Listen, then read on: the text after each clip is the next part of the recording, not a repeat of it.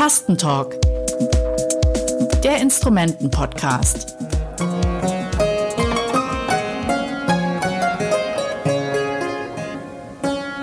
Hallo und herzlich willkommen zum Podcast vom Musikinstrumentmuseum in Berlin. Mein Name ist Mats Kastning, ich bin Musikwissenschaftler und Journalist und darf euch in fünf Folgen spannende und ungewöhnliche Musikinstrumente hier aus dem Museum in Berlin vorstellen. Ungewöhnlich vor allem in Bezug auf die Spielweise bzw. die Klangerzeugung. Und dabei ist so ein durchgehendes, verbindendes Element auch das Thema Tastatur versus Klaviatur. Weil heutzutage ja sehr häufig die Tastatur am PC oder Laptop so die klassische Klaviatur ersetzt hat. Welche unterschiedlichen Möglichkeiten es gibt, Klänge zu erzeugen, Instrumente zu bedienen und was man ihnen dabei alles entlocken kann, darum soll es gehen. Und heute reden wir, und zwar im Museum. Also wenn jetzt hier irgendwo zwischendurch mal andere Instrumente im Hintergrund erklingen, nicht wundern. Wir sitzen nämlich wirklich direkt neben dem Instrument, über das wir jetzt gleich reden werden. Es hat einen Namen, das klingt so ein bisschen wie Möbelhaus. Und tatsächlich ähnlich wie bei einem Regalaufbau braucht man auch ein oder zwei helfende Hände, um es zu spielen. Und klingen tut das Ganze so.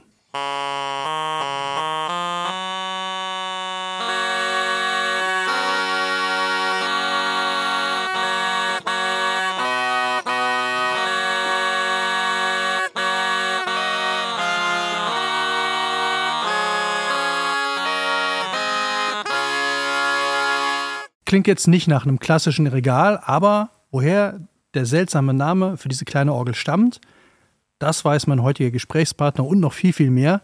Herzlich willkommen, Dr. Christian Breternitz. Wärst du so nett und würdest dich ganz kurz mal selbst vorstellen? Ja, vielen Dank für die Begrüßung. Ich bin hier wissenschaftlicher Mitarbeiter am Musikinstrumentenmuseum, bin verantwortlich eigentlich für die Sammlung der Holzblas-, Blechblas- und Schlaginstrumente habe aber selbst vor einigen Jahren Orgel und Klavier gelernt als Instrument, das zu spielen. Und das Regal, das steht ja der Orgel ganz nah und deswegen ist es auch ein ganz spannendes Instrument für mich und ja, deswegen möchte ich das auch gerne hier vorstellen. Ja, das sind auch so Sätze, ähm, die kommen, kennt man aus Musikunterricht. Das Regal steht ja ganz nah an der Orgel, steht der Orgel ja ganz nah.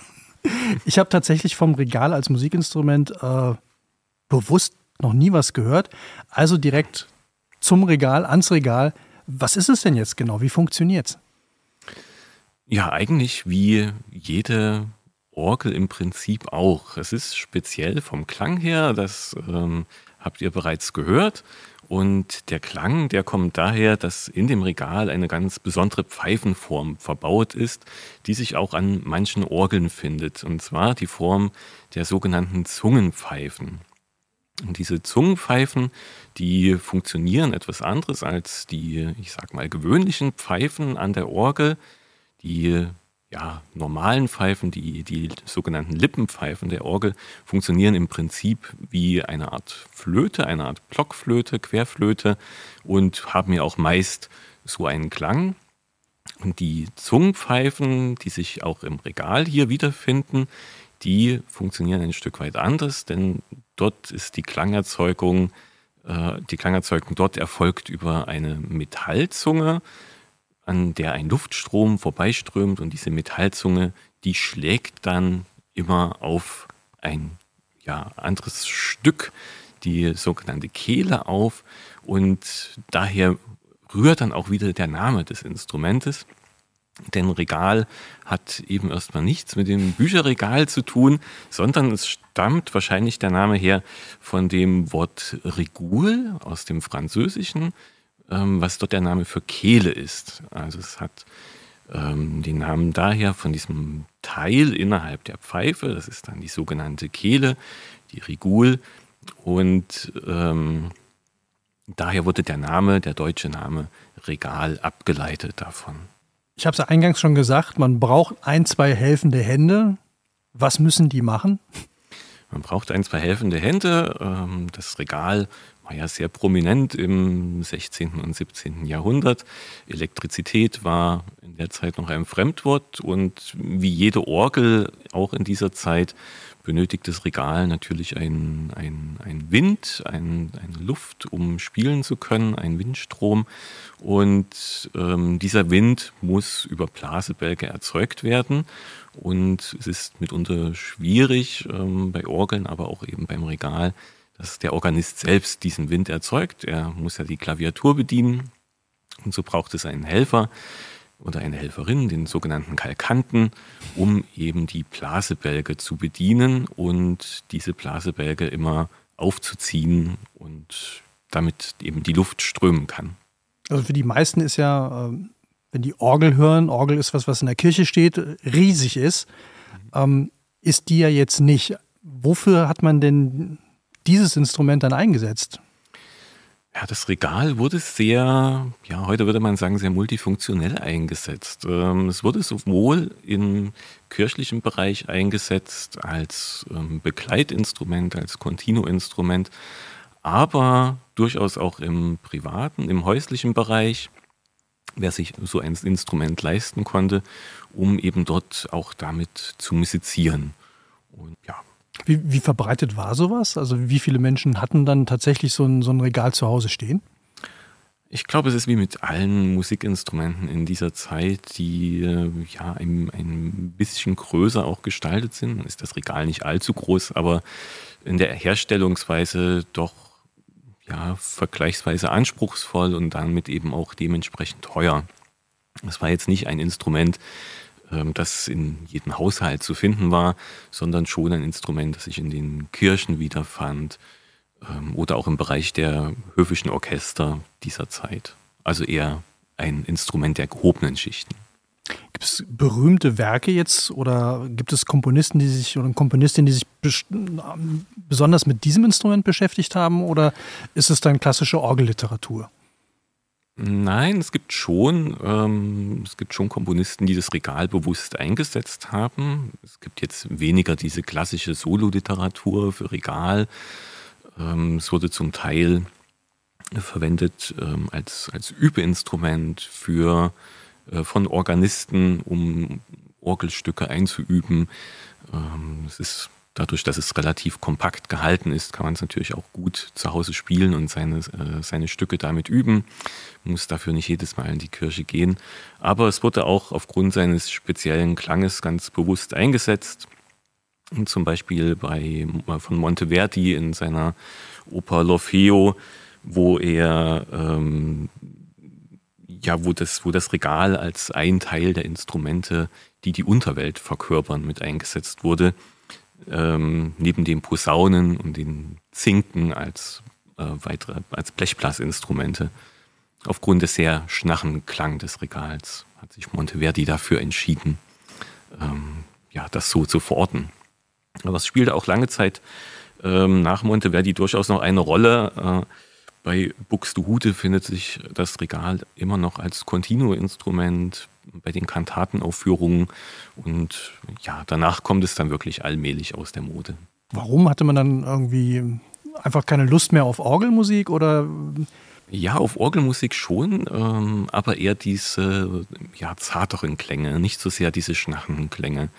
Diese Zungenstimmen an sich, wie sie sich im Regal auch finden, bleiben im großen Gesamtwerk Orgel natürlich erhalten bis in die heutige Zeit sind die vertreten, diese ähm, ja, ganzen Trompetenregister, Posaunenregister, also alles, was bei der Orgel einen sehr dominanten, sehr prägenden, sehr ja, solistischen Klang auch von sich gibt, wird meist auch über diese, ähm, diese Zungenregister erzeugt, wie sie sich im, am Regal wiederfinden. Aber ähm, ja, das Regal als, als äh, Instrument der Wahl für die Komponisten gerät dann außer der Mode und andere Instrumente treten in den Vordergrund, die ja durchaus auch einen sanfteren Klang produzieren, vor allem auch die Streicher. Jetzt ist es ja tatsächlich relativ kompakt. Äh, man kann es ja wahrscheinlich relativ problemlos mitnehmen. Äh, war das auch ein Einsatzgebiet, wo man gesagt hat, äh, also jetzt nicht unbedingt fahrende oder reisende Musiker, aber dass man es tatsächlich mitnehmen konnte, dass man damit irgendwie gearbeitet hat? Genau, das ist ähm, schon bewusst so aufgebaut, auch von den Instrumentenbauern, dass sich das Regal ja, zusammenklappen, zerlegen in Einzelteile und wieder zusammenfügen lässt als ähm, ja, ein Kasten ganz beliebt war. Ähm, dann die, die Konstruktionsweise, dass man es als eine Art Foliant zusammenklappen konnte, also ein, ein großes Buch, um das Regal dann auch ja, ich sag mal, gut getarnt in den Bücherregalen mit unterzubringen und verstauen zu können. Also das muss ich jetzt mal genauer erklären. Also wie, wie äh, tarne ich denn eine kleine Orgel äh, als Buch?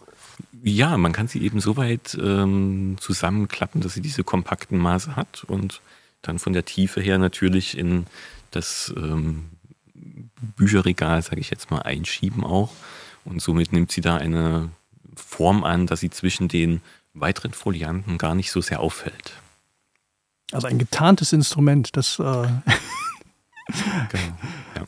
Gibt es denn noch irgendwelche äh, besonderen Geschichten, Anekdoten oder vielleicht auch zu genau diesem Instrument, was hier steht? Zu diesem Instrument selbst, ähm, ja, es ist eines unserer ältesten Instrumente, die wir in der Sammlung haben. Also es kam mit der Gründung der Sammlung 1888 und der Übernahme der ähm, ersten Sammlung aus dem Besitz von Paul de Witt ähm, ist es quasi eines ja, der Gründungsinstrumente mit unserer Sammlung, möchte man sagen. Ähm, es hat die Katalognummer 347, diese niedrige Zahl weist eben auch darauf hin. Und interessant an diesem Instrument ist es auch, ähm, dass es sehr, sehr stark übereinstimmt mit historischen Abbildungen von Regalen von Instrumenten, wie man sie eben im, ja, in Darstellung auch von Beginn des 17. Jahrhunderts findet. Zum Beispiel in Michael Pretorius Syntagma Musicum, seinem zweiten Teil, der die Musikinstrumente behandelt, findet sich eben eine Abbildung von einem Regal, wie es eigentlich im Prinzip auch so hier steht bei unserem Musikinstrumentenmuseum. Und das ist natürlich sehr schön für uns und heute anzusehen aufgrund der, der historischen Verortung. Aber natürlich ist es auch ähm, interessant zu sehen, wie die Sammler im ausgehenden 19. Jahrhundert das auch schon bewusst, äh, sehr wahrscheinlich bewusst unter diesem Aspekt auch gesammelt haben, diese Instrumente. Hast du ein Lieblingsstück, was du auf dem, weil du hast ja vorhin gesagt, du hast auch gelernt, es zu spielen oder auch Orgel zu spielen. Hast du ein, mhm. Lieblingsstück, was für dieses Instrument top geeignet ist oder einfach gut klingt? Ein Lieblingsstück würde ich jetzt nicht sagen. Ähm, was gut klingt, sind natürlich ja auch kirchliche Sachen aus, aus dieser Entstehungszeit. Ähm, habe jetzt mitgebracht von Samuel Scheid, Wie schön leuchtet der Morgenstern, also eine Choralvertonung, ganz klassisch. Das klingt auch ganz wunderbar auf diesem Instrument. Dann hören wir doch da jetzt einfach mal rein.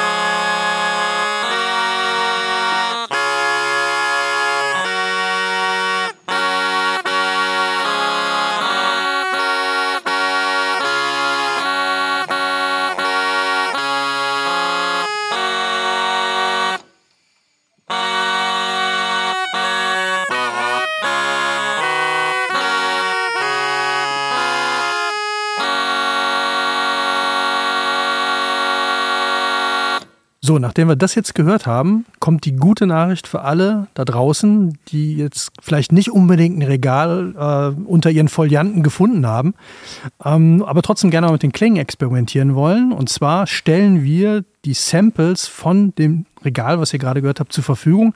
Worauf dürfen sich die Hörenden dann freuen? Ja, vor allem auf den sehr eigenen Klang des Regals. Ich denke nicht, dass das euch als Hörern so bewusst ist, wie das Instrument klingt. Ähm, vielleicht werden manche denken, ja, es klingt vielleicht so ähnlich wie ein, wie ein Dudelsack ganz gar. Und ja, das ist auch gar nicht so weit hergeholt, weil die Klangerzeugung im Prinzip gar nicht so weit voneinander entfernt ist. Ja, wir hatten es vorhin schon mit, äh, es steht für die Unterwelt, also alle, die Lust haben, jetzt vielleicht mal ein bisschen Phantom der Oper neu äh, musikalisch zu gestalten oder ein bisschen Underground-Töne zu haben. Nehmt euch die Samples von dem Regal und macht schöne Musik draus. Vielen Dank, äh, Dr. Breternitz, für die vielen spannenden Informationen über das Regal. Dass ihr natürlich auch alle, die hier in Berlin sind, Musikinstrumentmuseum vorbeikommen, sich hier angucken können. Hören könnt ihr es ja schon die ganze Zeit. Jetzt möchte ich noch auf eine Sache hinweisen, und zwar auf ein Vermittlungsprojekt für blinde, sehbehinderte und sehende Menschen, Klaviatur, Tastatur, Interface. Kannst du da auch noch ein paar Sätze zu sagen? Ja, das äh, Projekt Klaviatur, Tastatur, Interfaces äh, beschäftigt sich letztendlich mit der Entwicklung der ja, Klaviaturen, der verschiedenen, von verschiedenen ausgewählten Klaviaturtypen in den letzten Jahrhunderten bis zum heutigen Zeitpunkt. Und wir möchten das sehr gerne erschließen, ja, für, für unsere Besucherinnen und Besucher, sowohl für sehende, sehbehinderte, sehbeeinträchtigte Personen. Also ihr hört, es gibt jede Menge zu entdecken hier im Musikinstrumentenmuseum. Alle Infos zur Folge, auch das, was wir gerade noch gehört haben, zu dem Projekt, Links zu dem Projekt, zu den Instrumenten und vieles, vieles mehr findet ihr in den Shownotes dieser Folge. Und wenn es euch gefallen hat, liked uns, schreibt uns eine Bewertung, empfehlt den Podcast euren Freunden und Freundinnen weiter. Wir hören uns hoffentlich wieder in der nächsten Folge und da geht es um ta ta ta ta die Beatles. Mal was ganz anderes, das Melotron und warum interessanterweise nicht alle MusikerInnen mit seinem Erscheinen glücklich waren. Bis dahin, macht's gut. Ciao.